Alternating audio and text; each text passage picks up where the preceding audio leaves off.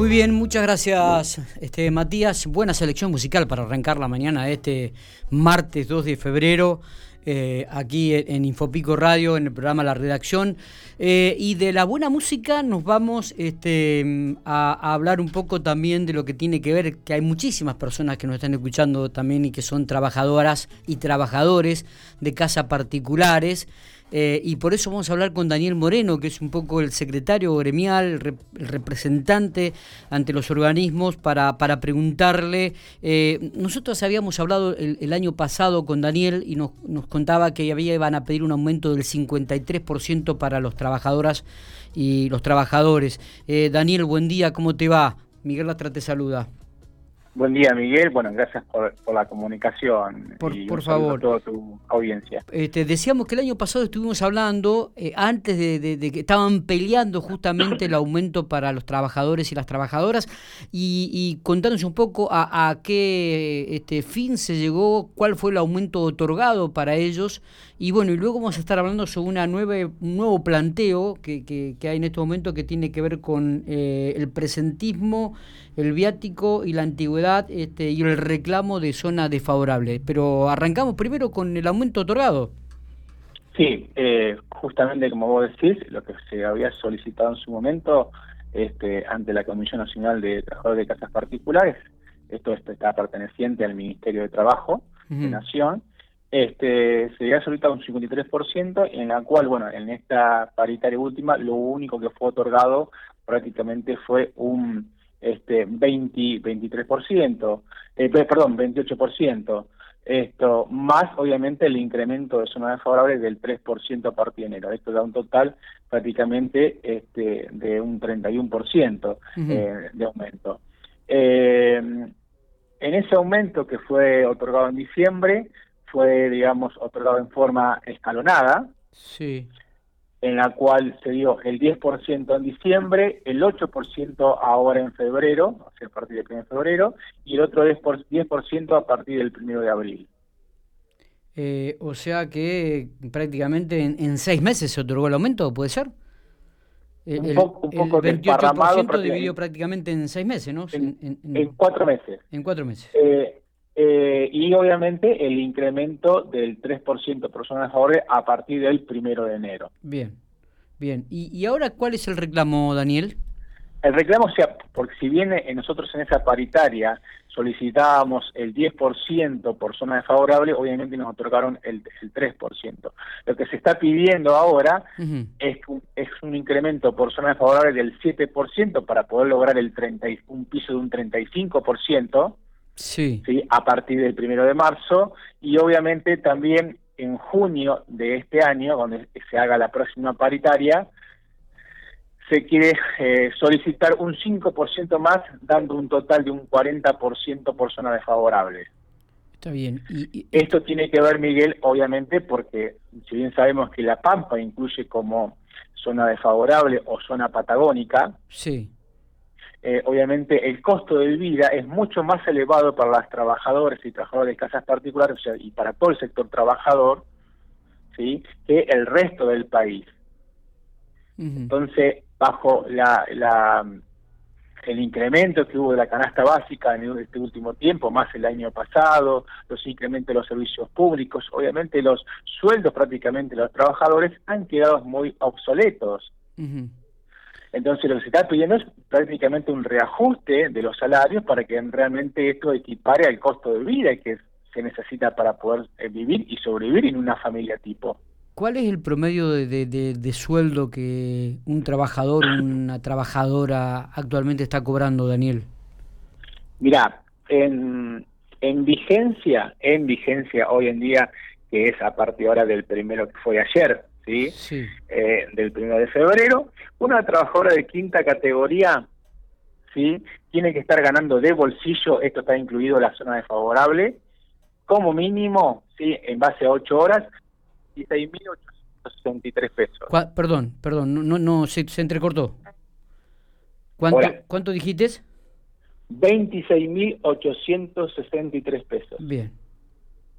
Ese sería el sueldo por ocho horas, me dijiste, incluida la zona favorable. Incluida la zona ¿Tendría que estar ganando o está ganando en estos momentos?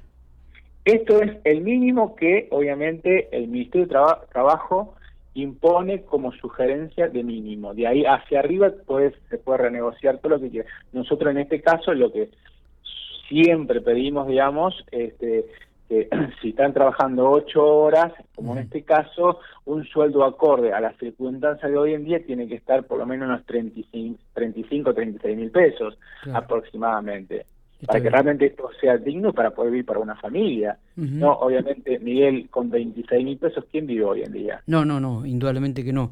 Eh, Imposible. Eh, en este en este ámbito o en este en este sector de trabajadores, eh, Daniel, hay mucho trabajo negro.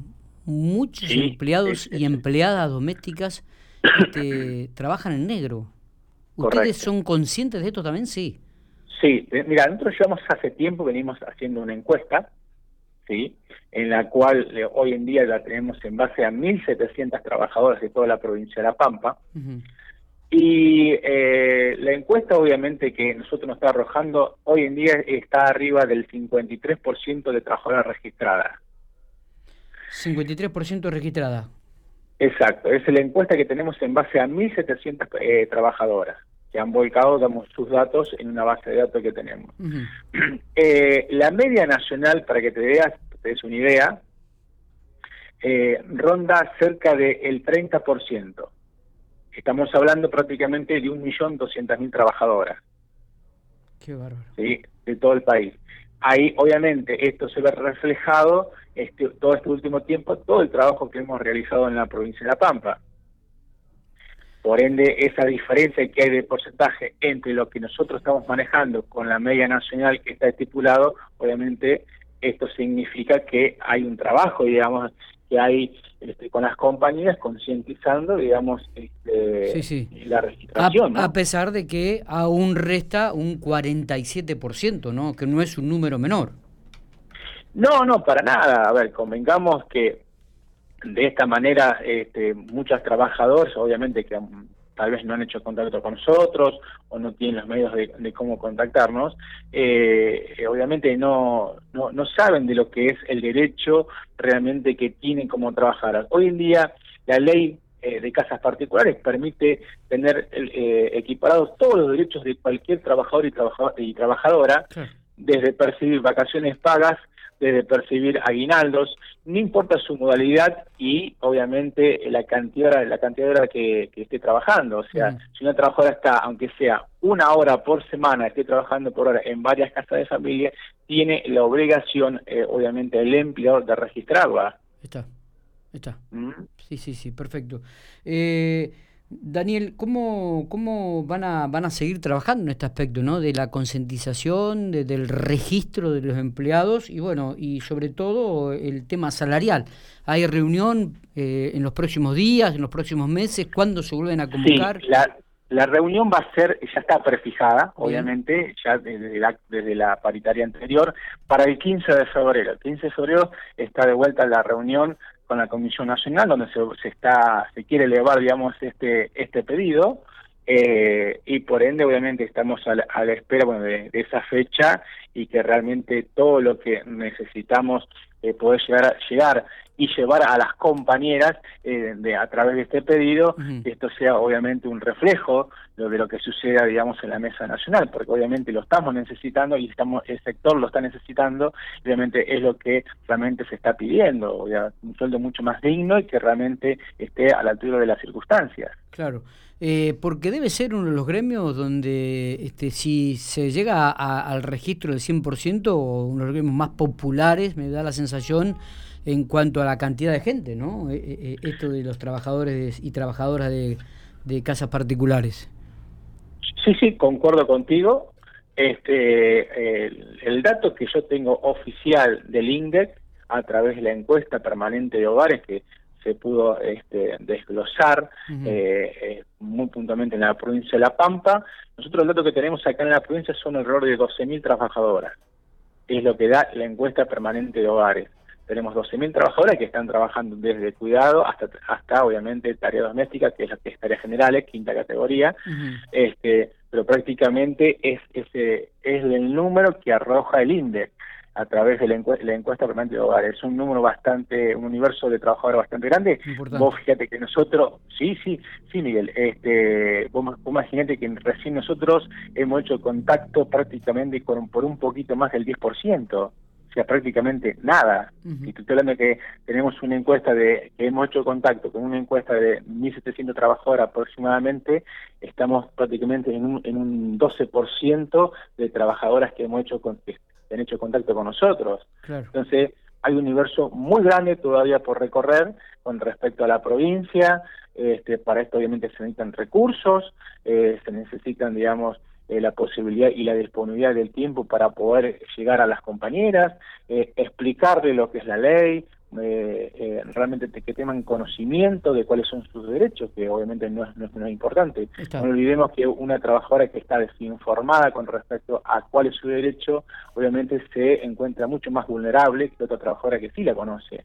Está bien. Eh, Daniel, ¿qué tiene esto de los viáticos, el presentismo y la antigüedad? Actualmente que está es, es por que muy bajo, no se está pagando. Contanos un poco de esto, el reclamo que, viene ahora. Hoy en día estos tres ítems no están contemplados prácticamente en lo que es casas particulares. Si bien es cierto que muchos empleadores le reconocen a la trabajadora el ítem, el ítem de antigüedad, pero obviamente no a todos se lo están pagando. Entonces lo que queremos es naturalizar, digamos, estos tres ítems, ¿sí? Y obviamente se incluya dentro del recibo de sueldo como lo tiene cualquier trabajador de cualquier sector, o sea, que se le está pagando un presentismo, que se le está pagando la antigüedad a todos los trabajadores y trabajadoras, este, y también la cuestión del viático. No olvidemos que muchas, por ejemplo, te voy a dar ejemplo de lo que sí conozco y las consultas que no han realizado, eh, por ejemplo, en, em, en, la zona de lo que es Tuay y Santa Rosa hay una migración constante, porque muchas de las trabajadoras que están en Tuay migran a Santa Rosa a trabajar en las quintas. Lo mismo sucede con algunas trabajadoras que están en Santa Rosa que migran para el sector de quintas de Tuay a trabajar. Lo mismo, lo mismo sucede ¿sí? Obviamente acá en General Pico, muchas trabajadoras que están viven en la actualidad de, de Metileo y también, digamos, Dorila, migran, digamos, a, acá en General Pico a trabajar todos los días y por ende todo esto conlleva un, un costo de traslado, ¿sí? Sumado a que son sueldos muy magros, Miguel, este, obviamente esto le disminuye la posibilidad de tener un poder adquisitivo acorde, como te dije, la circunstancia. Entonces, yo creo que lo que se está pidiendo es que el tema de viáticos ya se fije prácticamente, digamos, en las trabajadoras que tengan que trasladarse y obviamente este costo lo tenga que asumir el empleador, no el trabajador. Porque estamos hablando de sueldos muy magros, estamos hablando, como te dije recién, Miguel, sueldo de 26, 26 mil pesos trabajando 8 horas, imagínate si tenés que, si ella tiene que absorber el costo diario de traslado, claro. Sí, sí, sí. E-, evidentemente no le, no le, queda nada cuando va a cobrar. No, obviamente, obviamente está, condenada esa pobre trabajadora, obviamente, a vivir en la indigencia, a pesar que está trabajando eh, justamente. Entonces, creemos nosotros, primero y principal, que realmente esto se, se tome conciencia, digamos, dentro de la mesa nacional y obviamente los empleadores también tomen conciencia de lo que está eh, padeciendo el sector. Totalmente. Eh, Daniel, te agradecemos estos minutos. ¿eh? Ha sido muy, muy amable y muy claro en, en cuanto a las definiciones y conceptos. No, gracias la voz y gracias y un saludo a toda tu audiencia y, y poder darnos este espacio para poder explicar cuáles son los derechos de las trabajadoras y qué estamos y en qué estamos trabajando.